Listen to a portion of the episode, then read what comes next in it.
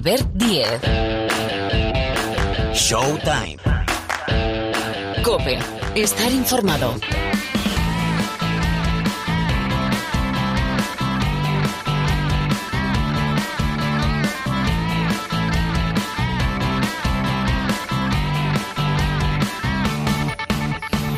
Hola, ¿qué tal? ¿Cómo estáis? Bienvenidos, bienvenidas una semana más aquí al Rincón del Baloncesto de la cadena Cope. Ya suena, ya arranca un nuevo capítulo de Showtime. Bueno, por delante, en una semana también muy especial, todas lo son, ¿verdad? Soy muy pesado y reiterativo con esto, pero tenemos campeón de la Euroliga. Es el Real Madrid que ha ganado en una final de infarto al Olympiacos 78-79. Coser para Yul. Ahí está jugando Yul. Nueve segundos. Sigue Yul, sigue Yul, sigue Yul. Yul, Yul, Yul. Se levanta Yul. ¡Dentro! ¡Canasta de Yul! ¡Canasta de Tres segundos. ¡Canasta del Real Madrid! Oye, eh, una cosa, eh, el Madrid si hace falta son tiros libres, ¿no? Vamos allá. Hay Oye, que tener cuidado que es Lucas metió la- canasta aquí a tres segundos del Esta- final para ganar el estos dos puntos de Jul Bueno, es su primera canasta en la final. Su primera canasta en la final le pone al Madrid uno por de delante. Eso Pero. Paco, es que Yul se reserva para estos momentos, porque no, no lo sabemos ya. Va a sacar la pelota de banda. Vamos allá, Walcup. Va a sacar Walcup de banda. A ver qué pasa. A ver a quién le da el balón.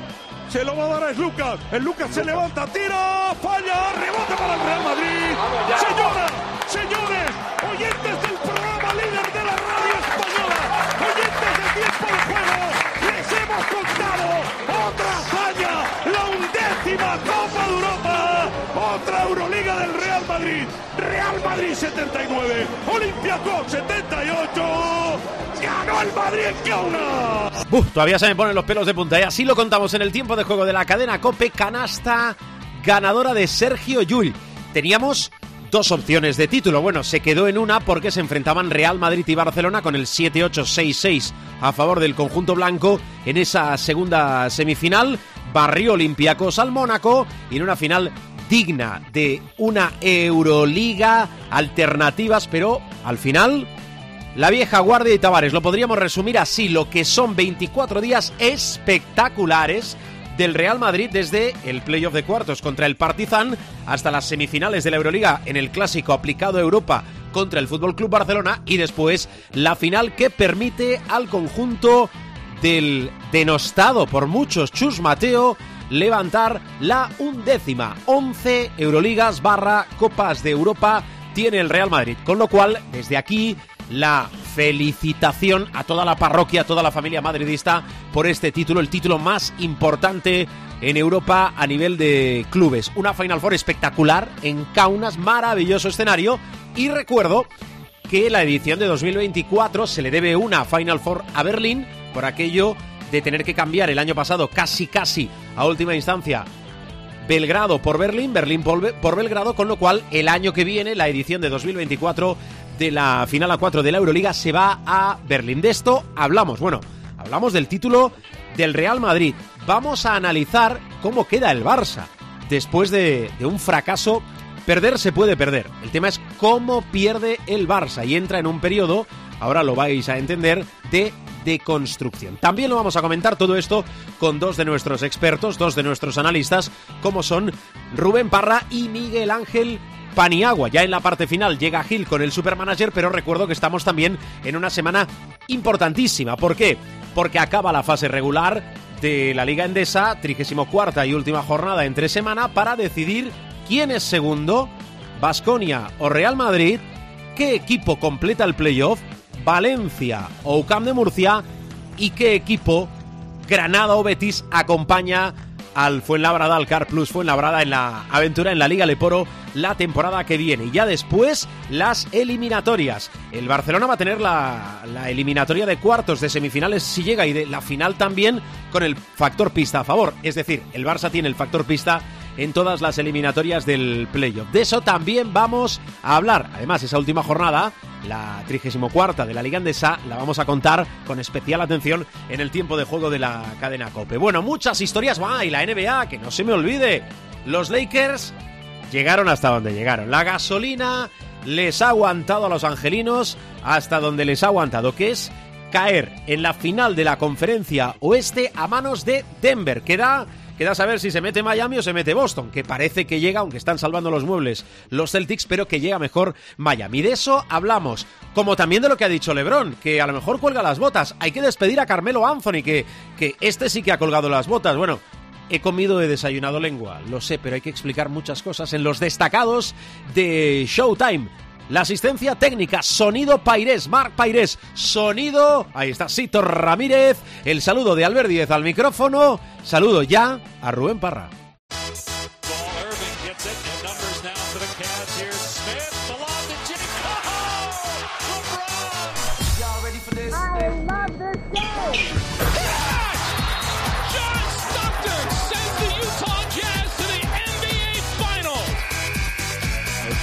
Con ganas de jugársela.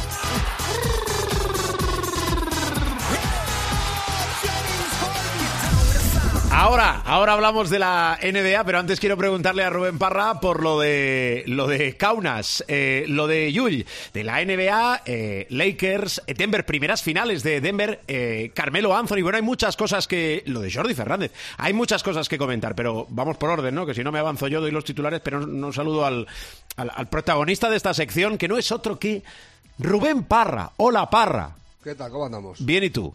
Bien, bien. todo- Es- todo ese bien. ánimo, arriba, ¿no? No nos podemos quejar. ¿Qué, pa- qué pasa? ¿Que- Tranquilo, no pasa nada. Oye, hasta No, aquí llegaron los Lakers, tranquilo. He dormido dos horas y media. eso Ah, no pero pasa. eso ya es habitual. Bueno. Escucha, eh, Parra, lo de Kaunas, dame un titular. La suerte del campeón. El, el campeón fue el ¿eh? No, no, la suerte del campeón. El campeón fue el Madrid. Ah, bueno, pensaba que decías la suerte del campeón que venía. No, no, la suerte del campeón. El, Ya, el- ya, el ya, campeón ya, ni, estaba presente. A mí me parece que es el, el titular superlativo. O sea, eh, el profe habló de, de una de las victorias más épicas del Madrid. Estoy bastante de acuerdo. Sí, porque aun teniendo sí, sí, sí. a los mejores jugadores, no era para mí de- ni, ni de cerca el mejor equipo. Hmm. O sea, por equipo, por formación del equipo. Y tiene mucho que ver de fortuna. O sea, Jules mete dos canastas en toda la Final Four, en seis tiros. Yo ahí, una- discre- yo ahí discrepo contigo, ¿eh? Lo de- y- que, que y- sé que utilizaste el argumento de la fortuna, pero yo creo que son 24 días épicos. Eh, arrastro Sí, sí. el playoff de cuartos, pero No, fortuna... no, pero, no pero, pero, pero lo de la fortuna se arrastra también ahí. O sea, todo empieza en la tangana. Si no por la tangana, yo estoy. con- Es una opinión personal. Si no por la tangana, el Madrid está eliminado de la, de la Euroliga. Estoy convencido, vamos. Si no llega a ser por la tangana, el Madrid de, de Partizan no vuelve con dos victorias. Sí. Y luego en la Final Four eh, se ha lavado mucho la zona de Chus Mateo. Eh, yo en serio, o sea, el día del Barcelona, el Barcelona yo le contabilicé más de 20 triples liberados. Coincidió que Mirotic tuvo el peor día de su vida y que luego el porcentaje del resto de compañeros eh, de Mirotic tampoco fue muy para allá. Por ejemplo, la Provítola, de los 11 triples que tiró, eh, 9 fueron eh, estando solo y met- metió 4. O sea, el porcentaje de triples del Barça fue malísimo. Y luego contra Olympiacos eh, fue peor todavía. El Olympiacos, y esto lo contabilicé porque venía ya del partido del Barcelona y fui apuntando cada triple que tiró Olympiacos, tiró 29 triples solo. O sea, 29 triples libres de marca. Hicieron un 32% de porcentaje, un 33%, una cosa así, muy por debajo de lo que ellos eh, solían hacer. En un día normal de Olympiacos, el Madrid pierde ese partido por 8 o 10 puntos, tranquilamente. O sea, por ahí hay fortuna, porque eso no es un gran trabajo tuyo. O sea, que el rival falle no es un gran trabajo tuyo. O sea, eh, es un gran trabajo tuyo si tú obligas al rival a fallar. Pero cuando el, el rival falla sin oposición, es un error suyo. No es qué bueno eres tú defendiendo, si no hay nadie defendiendo. O sea, Eso por un lado. Eh, y luego por otro está lo de Yul, que, es- que está muy bien, eh, que la mete y, y como la mete, pues es lo que importa, que la ha metido y el Madrid gana, pero hay un componente de fortuna evidente cuando hablamos de un jugador que tira en la temporada con un 33% en tiros de campo y con un 28% del triple. Y cuando eh, hablamos de que la jugada que decide el partido es un bloqueo directo de Tavares con Yul, que en el mismatch se queda con el que está cogiendo a Tavares, que no es otro que Fall, que mide 2.18. O sea, eh, la ejecución no es la más brillante ni la más ni la mejor desde el punto de vista baloncestístico eh, eh, académico. Pero la mete y como la mete, pues, eh, pues eso es lo que importa, que el Madrid ha ganado la Copa Europa, sí, que con eso nos tenemos que quedar, que el Madrid ha vuelto a ser campeón, la undécima y, y fenomenal. Sí. Pero, pero yo no veo, o sea, a mí me parece que el componente de fortuna está muy por encima de cualquier otra cosa. Eh, lo que sí le reconozco a Chus Mateo es que le, le ha costado, pero se ha dado cuenta de que si tienes un base, lo suyo es usarlo. Eh, que el Chacho ha sido fundamental en lo de Partizan, sin el Chacho no se entiende eso y ha sido fundamental en la Final Four. O sea, eh, para mí es el MVP de la final. Por mucho que Tavares En venga a eso hacer- coincido contigo. por mucho que venga Tavares desde el 39 con el Barça y que la final también es, es un partidazo de, de Tavares bastante Mm. En serio, realidad, eh, sí, perdona, Parra, ¿eh? Eh, el relato que has hecho es el relato de lo que ha pasado. Digo que eh, de, de Yul y de sobre todo el Chacho con lo del MVP de Tavares, si fuese por valoración en la final final, valora más el Chacho, es el jugador que más valora del, del Real Madrid. Esto como, como al final todos son opiniones, A mí no me da tanto, o sea, a mí me da un poco más igual la valoración Sí. que la sensación. O sea, eh, totalmente. yo- yo no- no Pero lo digo, digo- que no- además, Sí. por valoración, sí. también yo hubiese puesto al Chacho. Digo que la suerte también tienes que buscarla, porque en un partido, pues la, la suerte puede caer de tu lado. Pero claro, si contra el Partizan la suerte cae de tu lado, si en las semis también la suerte cae, y en la final. eh, Lo que sabemos es que la pizarra de Mateo dibujaba ese lanzamiento para Yul, entendiendo el cambio de emparejamiento tras el bloqueo. Con lo cual, eh, eh, no, es que claro, el Madrid con los veteranos, la ya, ya, pero que no es cuestión de edad. Es cuestión de química de equipo, de temporadas en un No, no, equipo, si de mé- arraigo eh, en si- un que- equipo. Si el, si el mérito es indudable. Pero lo- lo- yo a, a lo que voy es que eh, a mí no me parece brillante eh, elegir eh, a la jugada que eligen para que Jules tire la canasta.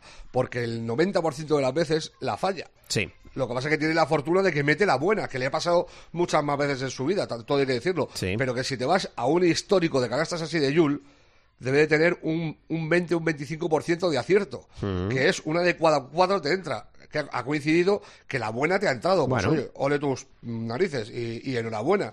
Pero que académicamente hablando no es una gran decisión. Como no es una gran decisión eh, eh, teniendo 12 segundos de, de tiempo, no preparar una jugada eh, con más alternativas. O sea, decir, Jules, ¿estás dispuesto a jugártela? Sí, pues la jugátela. Pues a mí eso no me parece de una brillantez descomunal, me parece eh, fiártela a la, a la fortuna y a que eh, la meta, pues la ha metido, pues fenomenal, Sí, pero no me parece una La, brillantez. la teoría, y no, iba a La decir, y además que no pasa nada por discrepar, eh, la teoría no siempre se lleva a la práctica y después hay que hay muchos factores y más en este deporte que, Que es sí, que sí, que sí, pero, pero que yo a lo que voy es eh, que... a- Que te a- entiendo, eh, pero me gusta que- discrepar contigo. en- que en el, en el, o sea, en, en lo largo de la Euroliga, pero ya no solo de la Final Four, sino de la eliminatoria con el Partizan, el componente suerte está ahí. Que luego eh, Yula eh, el Chacho Verdón ha estado fenómeno, Ezonja tiene el peso últimamente, que eso también hay que reconocérselo a, a Chon Mateo, le ha costado un montón, pero eh, Ezonja ha empezado a tener peso. Pero, por ejemplo, Coser ha estado defenestrado media temporada. En la Final Four es importantísimo. El último día con el Olympiacos es un jugador muy importante y es un jugador que ha estado defenestrado durante la temporada. Que es que el Chacho, en minutos de, de juego por partido en, en ACB, es el decimocuarto Que jugador del sí, Madrid. que ha estado desaparecido toda la temporada, pero en los, en los partidos importantes ha estado. No, claro, o sea, que sí, Al sí, final- pero, pero, pero que para estar te tienen que poner. Claro. O sea, se- el, el tema es que Chumbateo no le ha puesto a lo largo Bueno, em, eh, el, el techo, eh, veis que tenemos opiniones diferentes, excepto en lo del MVP, pero eh, el techo y la comparación, Chus Mateo la iba a perder con cualquiera, viene del ASO y ganó la liga la, la temporada pasada. No, no, no, yo, pero es que tampoco, yo de eso también discrepo. Es que yo, yo no comparo a Chumbateo con Lasso. No, pero es que aunque tú no lo quieras comparar, la comparación indirectamente está.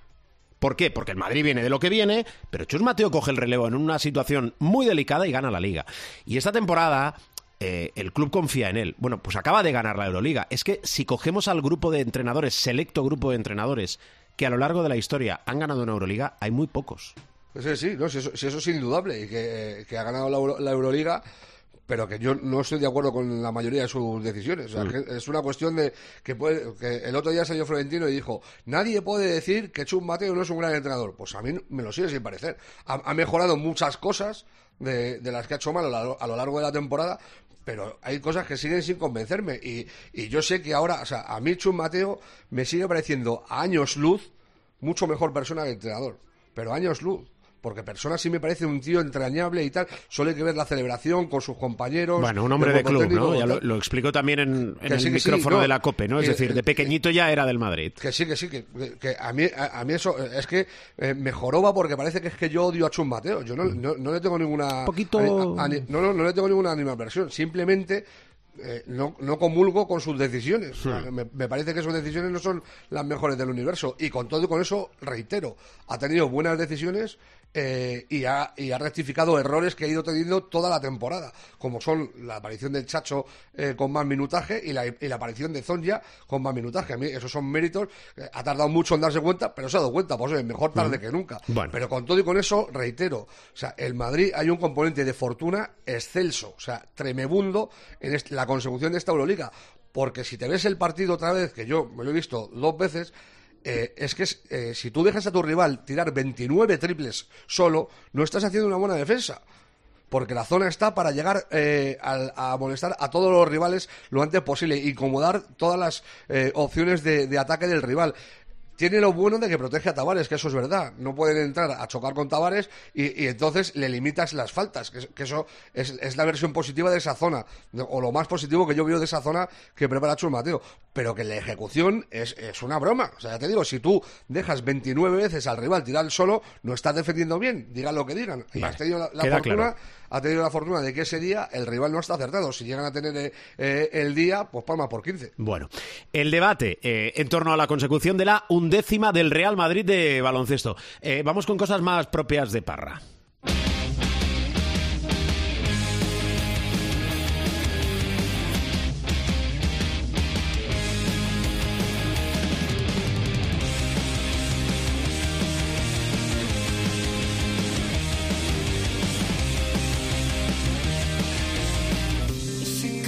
Cosas más propias me refiero territorio propio de Parra, le vamos a llamar en vez de... casi que prefiero volver a la Euroliga. Que- la ha ganado un equipo español, o sea, la ha ganado el Madrid. O sea, me A vas a ver, meter es aquí en una cosa, una cosa. No puedes pasar, no puedes pasar, aunque, aunque la vida y la actualidad te marque ese camino, de la ilusión más extrema a la desilusión más abundante. Quiero decir, Díselo oye, a Lebron que, que está diciendo que se pira. bueno, ya lo sé, pero chico, eh, ¿tú pensabas que los Lakers iban a llegar a semifinales de conferencia? No, ¿verdad? Pues Yo en febrero pensaba que no se iban a tener en. Claro, por eso digo, al final play-in, van pasando, ba, ba, ba, ba, y te llega- otra cosa es cómo pierdes con Denver, ¿no, Parra? Hombre, eh, también te voy a decir una cosa. Es 4-0 que queda fatal, pero hay tres partidos que ha podido ganar los Lakers perfectamente. O sea, le, ha peleado eh, a un equipo que para mí es el mejor equipo de los playoffs. O sea, el nivel de, los Nuggets, lo que ha hecho Jamal Murray, eh, está al alcance de muy pocos. Y Jokic no es Embiid, pero el chaval hace lo que puede. O sea, seamos serios. O sea, Jokic, 28 puntos, casi 15 rebotes y 12 asistencias por partido.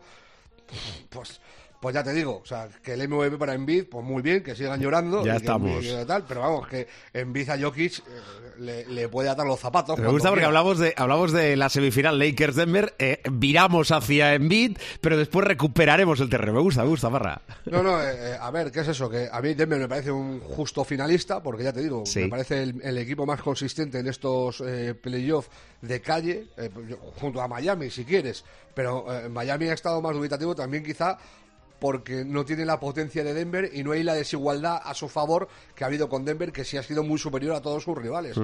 Yo con todo y con eso estoy contento con la actuación de los Lakers. Me, me apena eh, que, que Davis no haya tenido ofensivamente sus mejores momentos. Eh, a- eh, luego miras los promedios y, te- y- y dices, pues tampoco para tanto.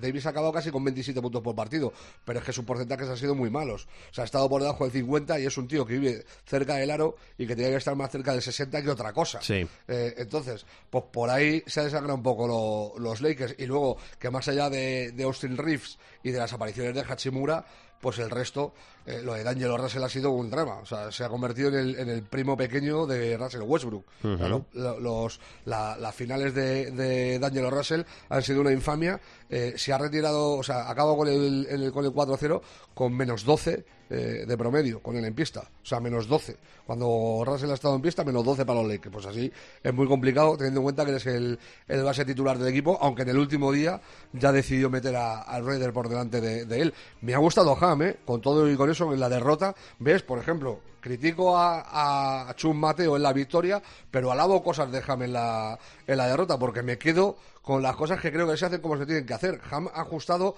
lo mejor que ha podido. También hay que decir una cosa, eh, Malón es un figura, eh, ya nos lo venía avisando eh, Jordi Fernández el tiempo que estuvo con él, que Sí, no es es nada verdad. como la Copa de un Pino. Sí.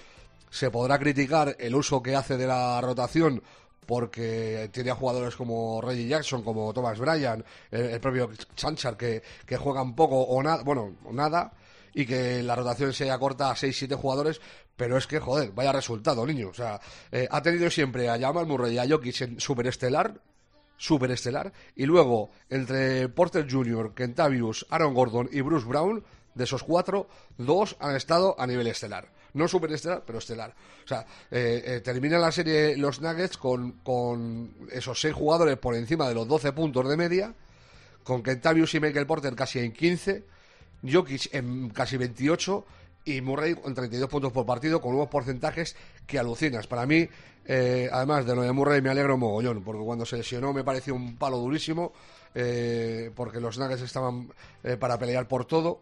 Y, y fue y es una lesión muy dura cuando te rompes la, la rodilla y siendo un jugador además explosivo como, como él y tal pero tiene unos registros de. O sea, y, y lo de Jokic es que está fuera de toda duda. A mí, eh, la serie que ha hecho Jokic contra, contra los Lakers me ha parecido maravillosa. Pero maravillosa. O sea, es que no se puede, no se le puede poner ni un pero a, a, a los Nuggets. Sí se le podría poner alguno a, a los Lakers, sobre todo a LeBron en el tiro exterior, por ejemplo, ha estado fatal quitando eh, el último día. Eh, y luego al resto de, de comparsas de, de compañeros de, Le- de Lebron que no han estado a, a la altura. Lebron se ha quedado, por cierto, a medio rebote de promediar triple doble con casi 28 puntos por partido.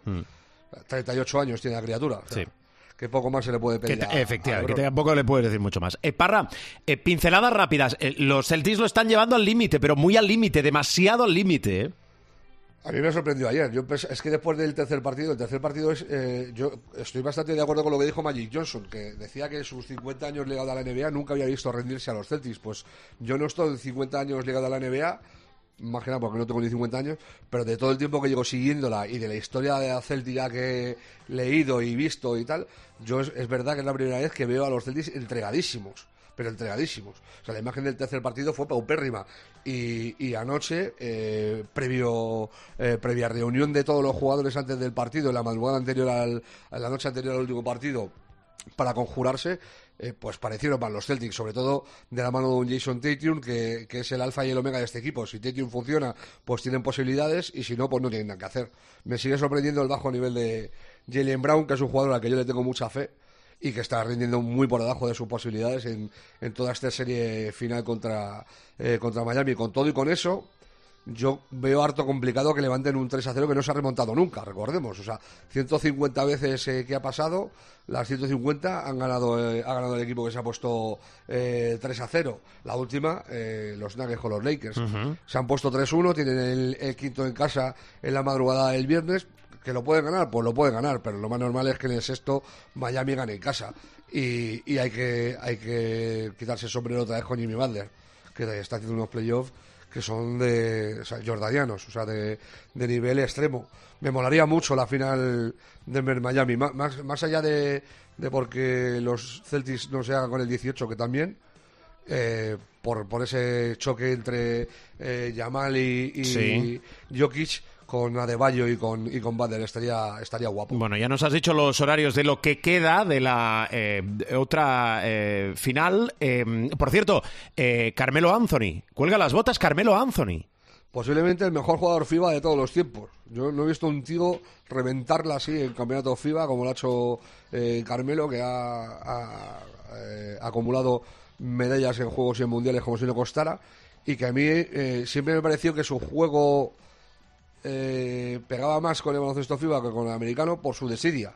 Es un scorer supremo, está en el top 10 de la lista de anotadores de, de la historia de la NBA y me queda la sensación esa de que si hubiera tenido una pizquita, no, no parecerse a Kobe porque eso es muy jodido, pero una pizquita de alma más, eh, un nivel un poco más de exigirse a sí mismo, competitividad a lo, a lo Lebron, a lo, a lo Wade, pues creo que, que habría sido eh, más incluso de lo que de lo que ha dejado, que ya es mucho. ¿eh? Eh, estamos hablando, ya te digo, de uno de los mejores anotadores de la historia, pero quizá demasiado conformista con lo que podría conseguir con el talento que, atesoraba, que ofensivamente era descomunal.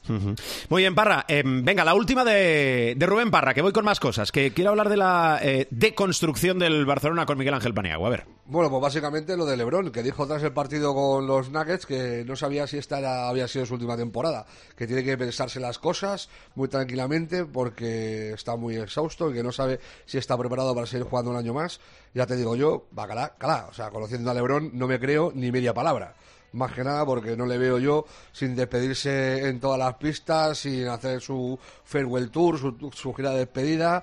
Eh, que no, que no. Aparte que lleva dos años y pico dando la brasa con que quiere jugar con su hijo y lo tiene ahí al lado. Dudo mucho que, que se retire y me parece más un calentón eh, propio a, a la derrota que, que una decisión eh, realista. De hecho, tiene dos años más de contrato con los, con los Lakers. Así que nada, pero bueno, ahí lo ha dejado. Pues oye, un titular para que la gente se detenga eh, los días de, de ausencia de, de partidos. Como ahora solo hay uno cada dos días, pues nada, pues mientras tanto podemos hablar de si Lebron se Bueno, al final debate, debate esto siempre genera, veremos qué pasa. Eh, eh, llévalo lo mejor posible, al no tener partidos todos los días es que sufro por parra, pero bueno. Eh, Tiempo que- de leer y de ver series, ¿eh? que no está tampoco mal. ¿eh? y de dormir, ¿o no? No, es que se quede de dormir yo hasta que no acabe la temporada ya. Hasta que ya está, ¿no? Ya sueño cambiado y tal, vale, vale. ¿Para qué? Parra, te escucho. Abrazo fuerte. Un beso, amigo. Venga, Chao, más chao. cosas. Ahora pan y agua aquí en Showtime.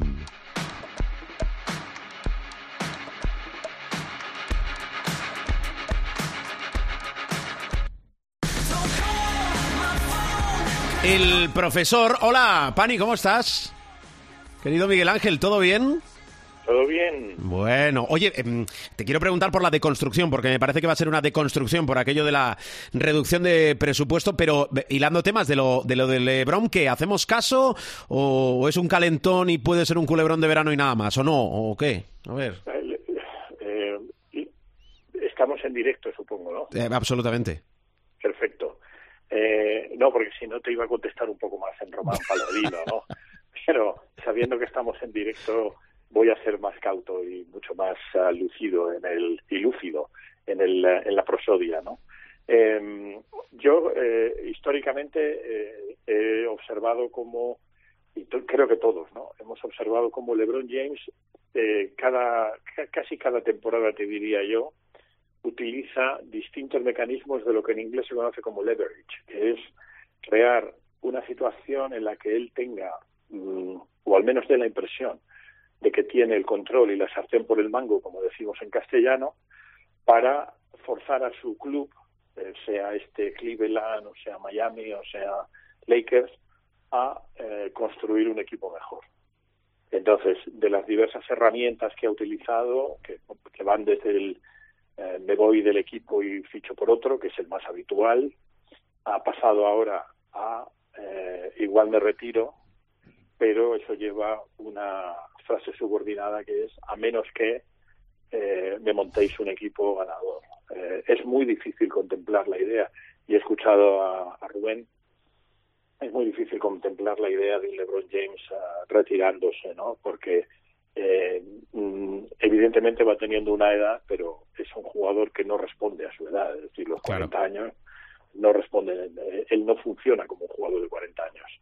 Entonces, en ese sentido se cuida mucho, ya hemos hablado muchas veces de cómo él considera su cuerpo una especie de, monumento que, cuida al más mínimo detalle, tiene un ejército de quiroprácticos, fisioterapeutas, médicos, enfermeros a su disposición, porque puede permitírselo además, y yo no lo veo. Yo creo que es la enésima situación en la que LeBron James utiliza distintas armas, en este caso quizá, como ya ha agotado todas las demás, y tampoco es muy creíble que pueda cambiar de equipo, pues ah, ha utilizado un arma que no había utilizado nunca, que es la de la retirada, pero, pero vamos, a mí me sorprendería mucho que, que LeBron James ah, se retirara. Bueno, y que además cuando habla lógico LeBron James, sube el pan, con lo cual hay que escuchar lo que dice LeBron James y vamos a ver cómo responden los Lakers o, algo más. Bueno, va- vamos a ver. De momento esto mm, eh, acaba de salir del horno, con lo cual, insisto, vamos a ver qué recorrido eh, tiene. Profe, ahora voy a ir con el eh, Real Madrid, pero para generar un poquito más de espacio entre lo que nos ha dicho Parra y lo que ha pasado también en la final a 4, eh, la deconstrucción del Barcelona, que yo creo que va a ser una deconstrucción. Reducción mínimo del 15% del presupuesto. Tres jugadores acaban contrato, más el entrenador, que tiene la tercera ficha más alta del equipo, y un interrogante gigante sobre Corey Higgins y sobre Nico Mirotic. Eh, venimos de un proyecto que debía ser ganador. Al final, el título que marca diferencias es la Euroliga. Pero también es cierto que antes de la llegada de Jasikevichus se pasó siete años, que era una normalidad del Barcelona, sin estar en una final a cuatro. Em, ¿Qué sabes, qué te hueles, profe? Bueno, eh, lo que sabemos no es mucho más o no va mucho más allá de lo que tú has comentado, ¿no? Hay un factor importante, muy importante, es ah, la reducción de presupuesto. El Barcelona, el Fútbol Club Barcelona en su sección de básquet, aunque los presupuestos de la Euroliga, eh, Forbes hizo un Forbes, la revista hizo un estudio eh, la subsidiaria europea me refiero, Sí. de Forbes. Hizo un estudio en 2021-2022, si recuerdas, y hablaba de un entorno de 40 millones de euros de presupuesto, siendo el segundo detrás del Real Madrid. Si eso se reduce un 15%, estaríamos hablando de unos 30 millones, ah, 30, 32 millones de presupuesto. Sí. Esa rebaja es considerable, muy considerable, porque se carga, eh, si no quitas, o sea, como es muy difícil ah, quitar, digamos, los, los gastos básicos, ¿no? Los, eh, los gastos corrientes, tienes que tirar de salario. Eh, esa es una, un principio contable eh, muy básico, ¿no? Entonces, si tira de salario, para reducir salario, tiene que reducir, obviamente, los salarios más altos y ahí pues puede haber una, una criba importante, ¿no? Yo creo que eh, eh, esencialmente el proyecto del Barcelona de baloncesto está muy unido, como es lógico, ¿no? Al, proyecto de- del Barça en general. Sabes perfectamente, y los oyentes también lo saben, aunque no estén muy duchos en temas de eh, financieros, que el Fútbol Club Barcelona como club no está precisamente bollante económicamente y eso es muy muy consistente con, con el hecho de que también quieran reducir eh, presupuesto en la, en la sección, que realmente es una sección deficitaria, como es la del Real Madrid, ¿no? Eso es inevitable, es imposible, es decir, que, que una sección de baloncesto que está en el entorno de 40 millones, 40 y tantos millones, como el Madrid y el Barça, Sí. sean rentables, ¿no? En absoluto. Y a partir de ahí yo sí que preveo, bueno, dependiendo de cómo se desarrolle la liga, porque yo creo que ganar la liga podría de alguna manera salvar la cabeza de Jasikevic. Sé que hay contactos con eh, entrenadores, se habla de Xavi Pascual, aunque Xavi últimamente, por lo que informan desde Turquía, parece que está muy cercano al EFE. Sí. Eh, bueno, yo creo que eh, si tuviera que apostar, y, y repito, la información está con cuentagotas eh, procedente del propio club, si tuviera que apostar yo diría que o, o bien hacen o consideran hacerle una oferta muy muy a la baja a los jugadores más importantes en términos salariales, Sí. le hace Mirotic, o directamente no le renuevan. Eh, eh, yo creo que vamos a entrar en, en una situación en la que vamos a ver eh, la gestión, empezando por Juan Carlos Navarro y siguiendo por el propio presidente, que está muy involucrado, como sabes, en, Mm, en sí, los sí. temas de secciones, pues vamos a ver cómo resuelven el, el puzzle de, de tener que manejar un presupuesto que probablemente será 10 millones más barato de lo que han venido manejando hasta ahora. Claro, en el caso de Xavi Pascual, eh, yo entiendo que el, el único aliciente, que no es menor, ¿eh? para que pueda regresar, no es el económico, si estamos hablando de una rebaja presupuestaria en el Fútbol Club Barcelona, pero si quiero recordar que Xavi Pascual es el entrenador que levanta la segunda Euroliga de la sección, año 2010 en París, eh, sobradamente en la final contra Olympiacos, bajo el mandato de Joan Laporta, que es el actual presidente. Y hombre, un reto que digo que no es menor es el hecho de eh, poder recuperar al Barcelona para la élite. Eso no sé si quiere decir ganar títulos o como mínimo mantenerte en disposición de ganar títulos, que yo creo que es lo que se le debe exigir a un equipo del potencial, la historia y el presupuesto del Barcelona. Es decir, siempre en disposición de ganar títulos. Para eso, final de Copa, final de la Euroliga, si me apuras, depende de los otros tres, Final Four y también final de la Liga Andesa. Como tú te mojas, profe, y, a la gente le gusta que te mojes y nos tenemos que mojar, eh, no te pregunto si crees que va a continuar, te pregunto si crees que debe continuar Saruna Jasikevichus en el Barça. Eh, es, una es una pregunta obviamente muy buena como todas las que haces, pero la respuesta es complicada. Pues por un lado, yo tengo un enorme respeto como profesional por, por uh, es un muy buen entrenador. Lo que pasa es que los muy buenos entrenadores a veces eh, se encuentran con proyectos que pueden ser ganadores o que pueden tener dientes de sierra, eh, que unas veces ganan, otras veces pierden, y la cuestión está en cómo pierdes, ¿no? Y contra quién pierdes, te diría yo. Entonces, la frustración de la Euroliga tiene que ser mayúscula, eh, evidentemente, porque se perdió contra el Real Madrid cuando el Barcelona era de las pocas veces, eh, no te digo claro favorito, pero sí con un cierto favoritismo, dadas las bajas importantísimas que tenía el, Real Madrid. Ahí yo creo que Jasikevichus, uh, en, el partido concreto en semifinales, por el que no se le puede juzgar exclusivamente, ¿no? No estuvo fino, eh, pero me interesa mucho más la dinámica de Jasikevichus con el equipo, ¿no? Eh, como eh, si el, aquí la clave está, y eso lo sabe muy bien la gente que está en el día a día del, equipo, es si el mensaje de Saras eh, sigue llegando a los jugadores, y los jugadores siguen creyendo en lo que les cuenta el entrenador o si de alguna manera ya empiezan a tener dudas. Eh, en ese sentido, yo creo que Saras está teniendo alguna dificultad o da la impresión de que tiene alguna dificultad para hacer llegar el mensaje, para hacer jugar a los jugadores como, como debe. ¿no? Eh, tú y yo hemos vivido en directo la debacle de jugadores como de jugadores muy buenos por otra parte como Sanli que tuvo una semifinal malísima el propio Vesely y un poco la, la, bueno y, que contarte de, de ¿no? en esa semifinal yo repito no se puede juzgar solo por, por un partido. Sería absolutamente injusto e impropio de, de mí y de la línea de este programa. Pero a mí sí que me da la impresión de que el tiempo de Saras está ahí, ahí, ¿sabes? Está rozando el palo.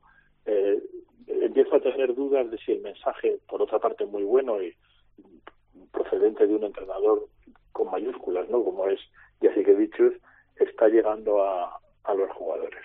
Vale, me queda claro. Uh, sobre Chus Mateo, ya sé que parece una locura, eh, pero como se le ha criticado mucho el juego, digo una locura después de ganar la Euroliga y que además tiene el apoyo del presidente, pero eh, ¿dudas sobre Chus Mateo cero o tienes alguna?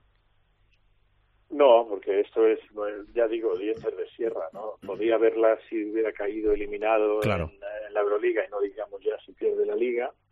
Eh, ha habido contactos con entrenadores, eso es muy obvio, pero bueno, resulta que gana la Euroliga y eso ha pasado y seguirá pasando mientras el mundo del deporte sea el mundo del deporte, ¿no? Un entrenador que puede estar más o menos en la cuerda floja, de repente tiene una racha ganadora o gana a lo grande, como es el caso de, de Chus, y pasa a ser incontestable, ¿no?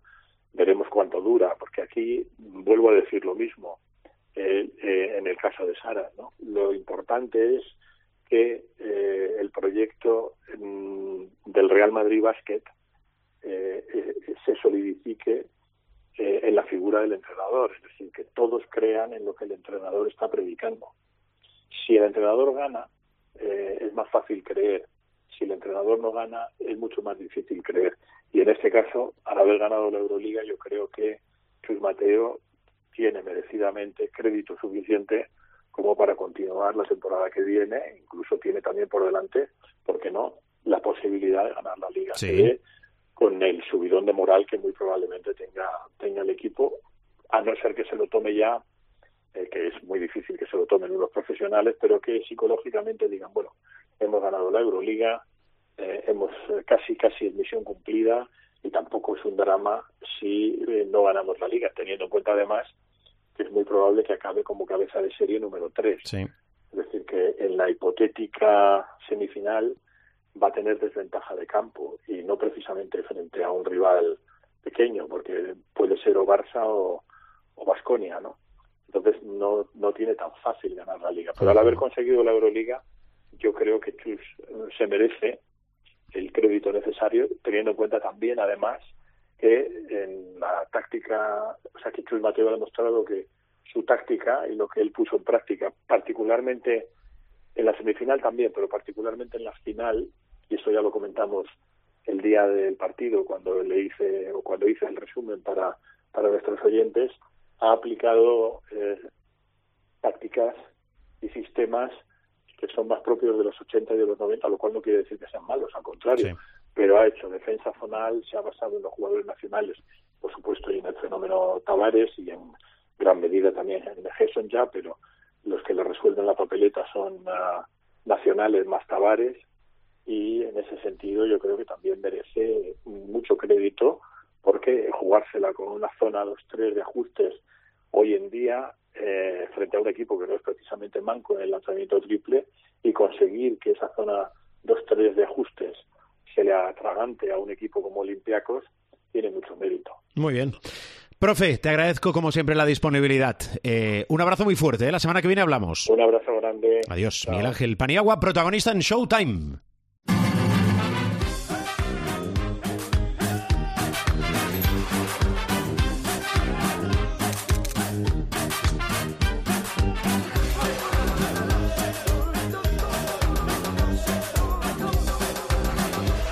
Bueno, pues aquí estamos en la recta final del programa. No puede faltar el supermanager. Y como no puede faltar, pues saludamos a José Luis Gil. Hola Gil, ¿cómo estás? ¿Qué tal? Muy buenas, muy buenas a todos. Buenos días, tardes, noches, aquí Sí. cuando lo estéis podcast, podcasteando. Cuando estéis podcasteando. Sí, vamos. Hombre, no, la palabra podcast es una palabra importada de otro, de otro idioma. Deberíamos buscar algo en castellano para denominar a un podcast. Bien. Pero bueno, mientras no lo encontramos... ¿Por qué llamarle podcast? ¿Y por qué? Se- pues, vamos a ver, ¿por qué le llamamos eh, básquet cuando le podemos llamar baloncesto? Sí. Bueno, hay gente que cree que es ¿Por qué, le, ¿eh? po- por qué le llamamos mismatch cuando podemos decir... eh, Desajuste. Desajuste. Sí. Eh, claro, eh, no, no, vamos a intentar buscar Claro. palabras. En eso estoy bastante de acuerdo contigo. Es decir, si tenemos eh, un idioma ¿Por qué muy le llamamos rico... trap si podemos llamar dos contra uno? Claro, claro. Step back. Este paso atrás. Claro. Es que... eh, oiga, Foul. flopping, cuento. Directamente. Simular, ¿no? Que sería un poco más, más decoroso. Bien, bien, bien, bien, bien. No bueno, sé, vamos a hacer... Vamos a Hasta hacer, aquí venga, el momento. RAE de la sección. Muy bien, muy bien. Eh, Todo esto es para maquillar la puntuación de la Bueno, última jornada. 179. Bueno, Bueno, bueno, Oye. Gil, acabas muy bien la temporada. Ya nos pasó el año pasado. Si no recuerdo mal, si no recuerdo mal, acabamos bastante bien. Si somos es- entre que nos activamos, Sí. le cogemos el tranquillo. No y, bueno, es un plural majestático. Sí. De que cogemos, No, el- cogemos inercia, velocidad Sí. de crucero y tal, me Coges. activo y tal, ya. Cuando, les, cuando le he cogido el gustillo al tema, Sí. se acabó. Se acabó. Playoff. Qué cosa, Bueno, ¿eh? a Ah, ver, por Gil, cierto, a la hora de cerrar, a la Sí, hora de cerrar este capítulo de Showtime, ya está la jornada o la última jornada en marcha. Ya nos hemos comido el 8 de Santillusta. Bueno, es que no he hecho cambios. Por un momento quería marcarme una machada Hmm. y acabar la liga con Alocen, Gavidec y Van Poirier. Pero ah, córtate un poco. Hmm. con el segundo lo vas a tener complicado. Bueno, córtate. Por una cuestión de que es que está lesionado. Bueno, Alocen también está lesionado. Y Poirier, Y Poirier pues, también está lesionado, con lo cual... Ya, quería acabar con tres cruces ahí, quería acabar con toda la cruz Ya, roja ya, entera, pero córtate un poco. Muy bien, muy bien, Gil. Córtate Oye, porque- recuérdanos, ahora vamos con las clasificaciones. Cuidado, zona de trinque, que esto acaba. Ah, Eh, los cinco primeros eh, tenéis premio gracias a la colaboración ACB Cope Cope ACB, pero por favor, vamos, gracias fundamentalmente a la CB. el equipo Gil. El equipo, pues eh, eh, todavía no he hecho cambios. Bueno, eh, Kino Colom y Andrés Feliz en los eh, bases. Montero, Justa, Parra y Brusino, tiradores. Y pintura para Tyson Pérez ante Tomic, tu amigo, tu hermano, ante Tomic, Ethan Happ y Gerson Yabusel. Muy bien. Equipo de garantías. Equipo de ganar. Claro, es que no sé si meter aquí a Tavares o no, porque que, con- con- Vete a ¿no? Pero es que ya se merece un descanso. Sí, ya lo que cierto. tenía que hacer, ya lo ha hecho. Sí. Mete al chacho. Lo que tenía que hacer, Ya ya, lo ha hecho. hecho. Mete a Yul. Lo que tenía que hacer, ya lo ha hecho. Sí, sí, sí, Además, hemos dado de baja a. Pon a Panther. No, que lo que no pudo no, hacer no, no, lo hizo. no está inscrito Panther todavía. Todavía. Pero yo le veo en España. ¿eh? ¿Campacho tampoco? Yo le ve- les veo en España a los dos la próxima temporada. uno lo vas a ver seguro, y no de sé- blanco. no sé por qué. ¿De blanco? Sí. Ah, caramba. No sé. Bueno, hay muchos equipos que van de blanco. No, no, la- el Real la- Madrid, ya está, Gil, no le des vueltas. El Girona, según cómo, también va de blanco, Sí, ¿no? Campacho, Real Madrid, venga. Campacho Real Madrid. Clasificaciones. Clasificaciones, la de la jornada. Mr. Al, vencedor, 233,6. Por delante de Comillas Warriors, Welfare Empire, Oh Happy Day. Oh Happy Day. Oh Happy Day. Y Arambarri, ¿eh? 231,8, 228,2, 218,6, 215,8. La penúltima genera, antes de que la genera sea la genera definitiva. Bartolo Team afronta la jornada 34 como líder, 5.742,4, por delante de Las Dance, Rompelotas Basket, Los Macanan y se ha metido en la zona de honor, en la zona de trinque, Chisi, de Michael 8, con 5.668,6. Ha habido equipos que han ido para atrás, ¿eh? por ejemplo JDT LPZ se ha ido bastante para atrás y, y bueno y, y la verdad es que en la general de la general estamos también bastante bastante lejos. Pero bueno, Muy bien. La semana que viene te escucho. Cerramos ya la temporada Regular. Claro. Porque ya tendremos en marcha el playoff, exacto. Ah, bueno. Muy bien, Gil. Vas a dejar aquí a Felicidades de por la parte que te toca con esta Euroliga del Real Madrid, Gil. ¡fua! es que eh, ¿Qué?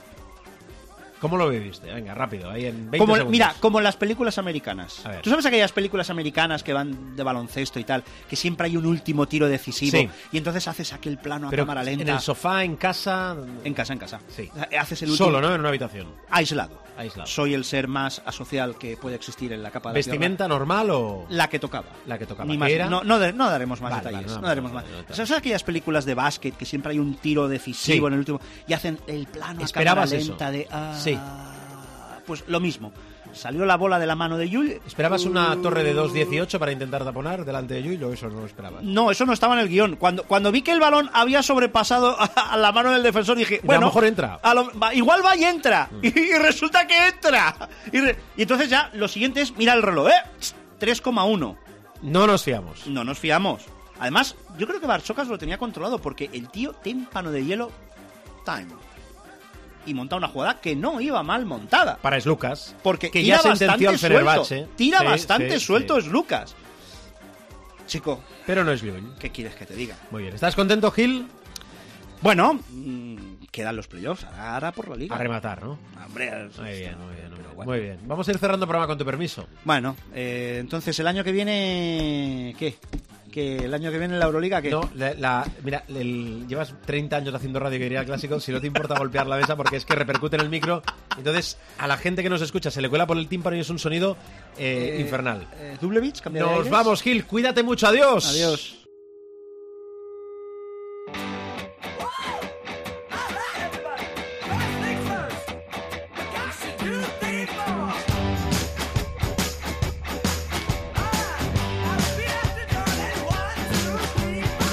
Pues eso, bajamos la persiana del capítulo de esta semana.